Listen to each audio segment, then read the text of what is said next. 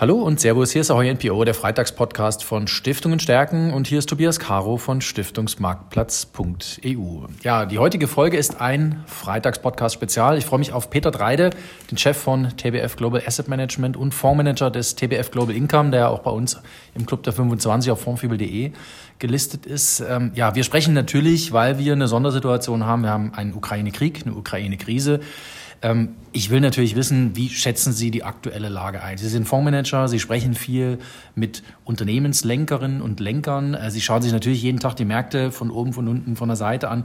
Wie beurteilen Sie das, was wir da jetzt gesehen haben? Es war ja schon ein deutlicher Drawdown, aber man muss es unterteilen zwischen Asien, Europa und Amerika. Das ist zumindest so meine erste Wahrnehmung, oder?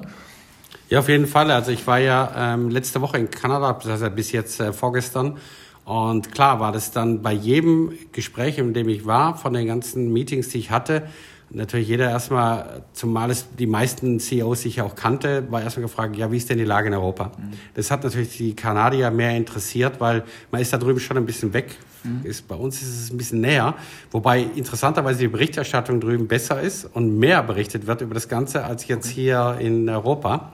Aber es, es interessiert die CEOs schon sehr, wie, wie wir das Ganze sehen hier in Europa. Jetzt von den Aktienmärkten her würde ich sagen, wir haben jetzt eine gute Korrektur gesehen. Ich äh, denke mal, wir haben jetzt den größten Teil mal eskontiert. Die Frage, die sich viel mehr an den Märkten immer stellt, ist, haben wir eine Chance, nach oben wieder zu laufen? Oder geht es weiter nach unten? Und dafür gibt es eigentlich zwei Sichtweisen. Ich habe ein bisschen die Schwierigkeit zu sehen, dass wir wieder an die alten Höchststände ranlaufen, mhm. weil uns doch nicht mal der Ukraine-Konflikt so das Problem ist, sondern vielmehr ähm, die Inflation, die drohende, die daraus resultiert. Ich glaube, vielen Leuten ist es gar nicht im Klaren, wie wichtig Russland ist und auch die Ukraine für globale Rohstoffketten hauptsächlich, mhm. was für Folgen das Ganze haben wird. Und ähm, ich glaube, da liegt eher das größere Problem drin. Ähm, und jetzt unter anderem die Fed, die jetzt vorgestern gesagt hat, sie hat einen Automatismus drin, eben acht Zinserhöhungen mit je 0,25 für die nächsten, jede Sitzung im Prinzip für mich eine gewagte Aussage. Also es gibt immer wieder, sagen wir mal, ähm, Chance nach oben zu gehen, mhm. wenn irgendwas in der Ukraine besser wird. Und dann wird der Markt wieder sich, möchte ich sagen, recht gut erholen. Und dann kommen immer wieder Dämpfer rein, wenn vielleicht die Realität reinkommt. Auch Inflationszahlen werden veröffentlicht, CPI, was alles gibt. Und dann hier, dann geht es wieder ein bisschen nach unten. Deswegen glaube ich, wir werden weiter so eine Schaukelbörse bekommen. Ähm, ich kann nicht vorhersagen, wann der Ukraine-Konflikt vorbei ist. Es ist auf jeden Fall so, ich würde mal sagen, wenn er vorbei sein sollte, da wird es eine Erholungsrallye an dem Markt geben, die eventuell dann sogar verkauft werden sollte, weil mhm. das, die, die Spätfolgen, die danach kommen, mhm. die kann man ja noch nicht abschätzen. Und deswegen ähm, wird eine spannende Zeit bleiben. Ich denke, man muss beweglich bleiben im Fondsmanagement. Ähm, ich glaube, weil Sie gerade gesagt haben, das Thema Fed ist ja etwas, was man vielleicht vom Mechanismus her auch nicht draußen so versteht oder vielleicht übersetzen Sie es für uns. Es ist ja eine Liquiditätsverknappung, die künftig stattfinden mhm. wird, indem die Zinsen nach oben genommen werden und die Aufkaufprogramme zurückgefahren auf Null gefahren werden. Hier ist die FED ein bisschen vor der EZB unterwegs, aber das ist ja schon in der Vergangenheit ein maßgeblicher Treiber dann auch gewesen, dass Börsen eben nicht mehr so viel Futter hatten. Ne? Also für eine Hoss war es in so einem Kontext schwierig. Ja, ein sehr, sehr guter Punkt. Das ist ein altes Sprichwort. Viele alte Sachen gelten ja nicht mehr, aber vielleicht gilt das noch. Äh, sag mal, die, die, die, die Fed ist dein Freund, ne? the Fed is your friend. In dem Moment, wo die Zinsen gesenkt werden oder unten sind, aber es ist nicht mehr dein Freund, wenn die Zinsen erhöht werden. Das hat eigentlich so immer funktioniert in der Vergangenheit. Mal schauen, ob es dieses Jahr funktioniert. Es ist einfach, wie Sie richtig sagen, Gegenwind da. Jede Zinserhöhung ist Gegenwind. Und ich würde es mal so sagen, das wird hier nicht diskutiert, aber in den Vorstandsetagen, also ich war ja vor äh, Kanada, war ich ja eine Woche drüben noch in den USA. Also in den letzten drei Wochen war ich äh, war ich erst eine Woche in den USA, dann fünf Tage hier mhm. und dann wieder nach Kanada. Also ich war mehr da drüben als hier. Aber ähm, was die mehr beschäftigt, ist die potenzielle Sache, dass hier eventuell eine Rezession oder sowas in der Art oder eine deutliche Konjunkturabschwächung ansteht in den USA. Mhm. Und dann ist natürlich eins, ich habe einerseits die Fed, die die Zinsen erhöht, mhm. aber auf der anderen Seite die Wirtschaft, die an Dynamik verliert. Mhm. Und deswegen glaube ich, dieser, diese Viertelschritte, diese Tippelchenschritte, um zu sehen, hm, wie läuft mhm. das alles. Und ich glaube nicht an die 18 Erhöhung, ich glaube, das werden weniger, mhm. ähm, weil einfach die Konjunktur hinten runterkippen wird und dann kann die Fed nicht mehr die Zinsen erhöhen. Und ich glaube, sie wäre auch besser dran gewesen, die Zinsen jetzt mal am Anfang ein bisschen deutlicher anzuziehen und dann mal abzuwarten. Aber gut, es ist nicht meine Aufgabe, das, das äh, zu machen. Aber nochmal, also das eine ist das konjunkturelle Risiko, das ist da. Ähm, und das zweite, was wir im Prinzip haben, ist, wann werden die Lieferketten wieder besser? Das war jetzt zum Beispiel auf der, in der ersten Woche in den USA das schwerwiegende Thema. Alle Unternehmen haben das gesagt, zweites Halbjahr wird besser. Erstes Halbjahr bleibt schwer, erstes Quartal, zweites Quartal, aber ab dem dritten Quartal soll es wieder besser werden mit den Lieferketten, ne? also was auch Transport angeht, Halbleiter und dergleichen. Jetzt mit dem Ukraine-Konflikt ähm, kann es aber wieder sein, dass diese Sache nochmal in, in 23 reingeschoben wird. Und es ist dann klar, die, die, die Firmen sind nicht mehr in der Lage, das Potenzial, was sie an Orders haben, auszuschöpfen. Das heißt, die Wirtschaft wächst nicht mehr, mhm. sie stagniert. Und auf der anderen Seite haben wir eine, eine richtig steigende Inflation.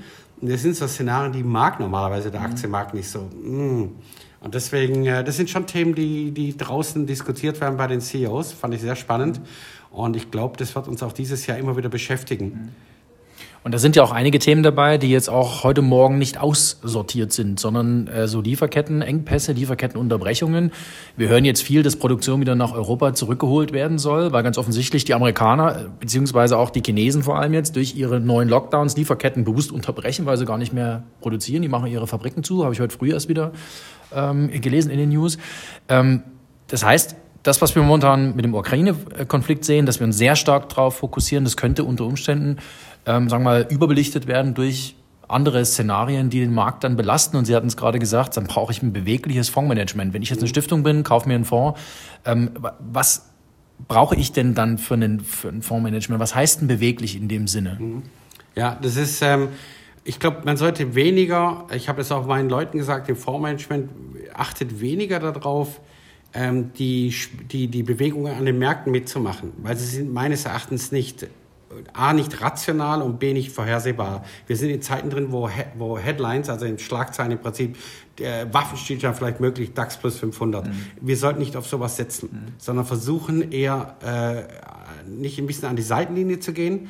Aber was wir gemacht haben an dem Tag des Konfliktes, heißt, wir gehen alle Einzelwerte durch, die Risiken haben mhm. und da drüben Assets haben in, in Russland und Ukraine. Geht hin und schauen alle Einzelwerte an. Und daraufhin hatten wir zum Beispiel total rausverkauft. An dem Freitag, als die Börse sich so erholt hat, Donnerstag ging es runter, Freitag unten, wir haben die rausverkauft, weil ich sagte, die haben äh, Beteiligung in Jamal, das LNG-Projekt in Russland, das wusste ich. Ich sage, raus damit. Ähm, da stehen eventuell richtig schwere Abschreibungen darauf, äh, darauf an. Und ein paar andere Werte haben wir so identifiziert, also sind wir mit den Einzelwertrisiken. Schau mal, viele Werte hat jetzt auch die letzten zwei Wochen gar nicht groß nach unten gezogen.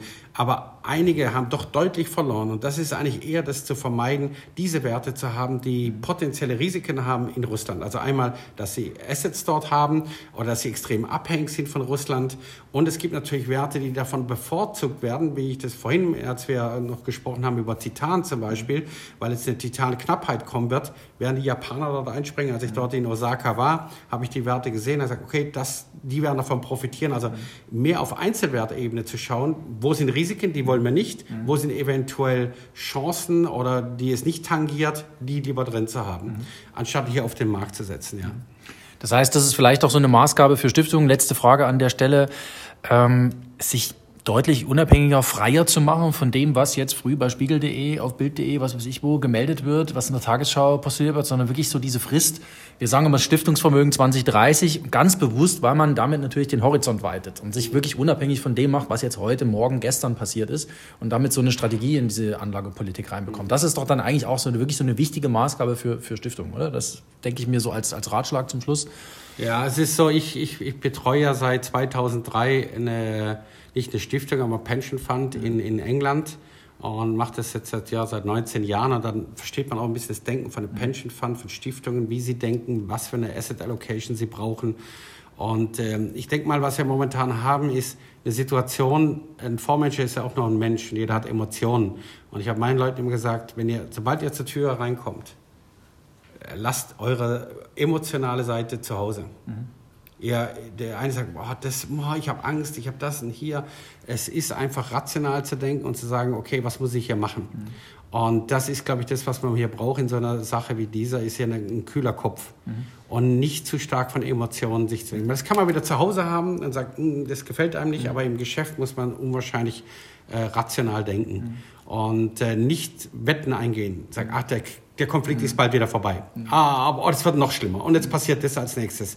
Ich kenne so viele Fondsmanager, die so denken und sagen, ich glaube, dass das jetzt so kommt. Äh, ja, schön, aber deswegen kann ich einen Fonds nicht so managen, sondern ich muss schon ein bisschen kühler rangehen. Und ich glaube, das ist das, was auch Stiftungen brauchen. Mhm.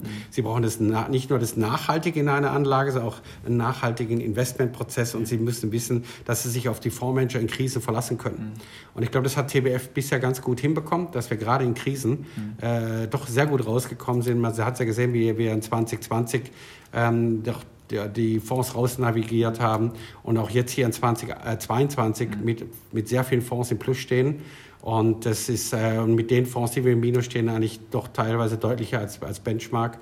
Und das ist, glaube ich, das, was, was Stiftungen brauchen, dass sie sich auf jemanden verlassen können, dass es, wenn es mal hart, hart auf hart kommt, dass man dann parat ist. Mhm. Weil in Superzeiten kann jeder Geld verdienen. Ähm, und wir sind eigentlich mehr so der Manager, der auch mal in, in Krisenzeiten versucht, das Geld durchzubringen für die, für die Anleger. Stiftungen sollten sich gerade in Krisen auf ihren Fondsmanager verlassen können. Peter Dreide, Chef von TBF Global Asset Management. Vielen Dank für diesen Schlusssatz. Den nehme ich definitiv mit in unsere Überlegungen, auch rund um virtuellen Tag, auf Stiftung stärken und so weiter. Vielen Dank, dass Sie sich noch Zeit genommen haben für den Podcast. Ja, vielen Dank und gute Zeit.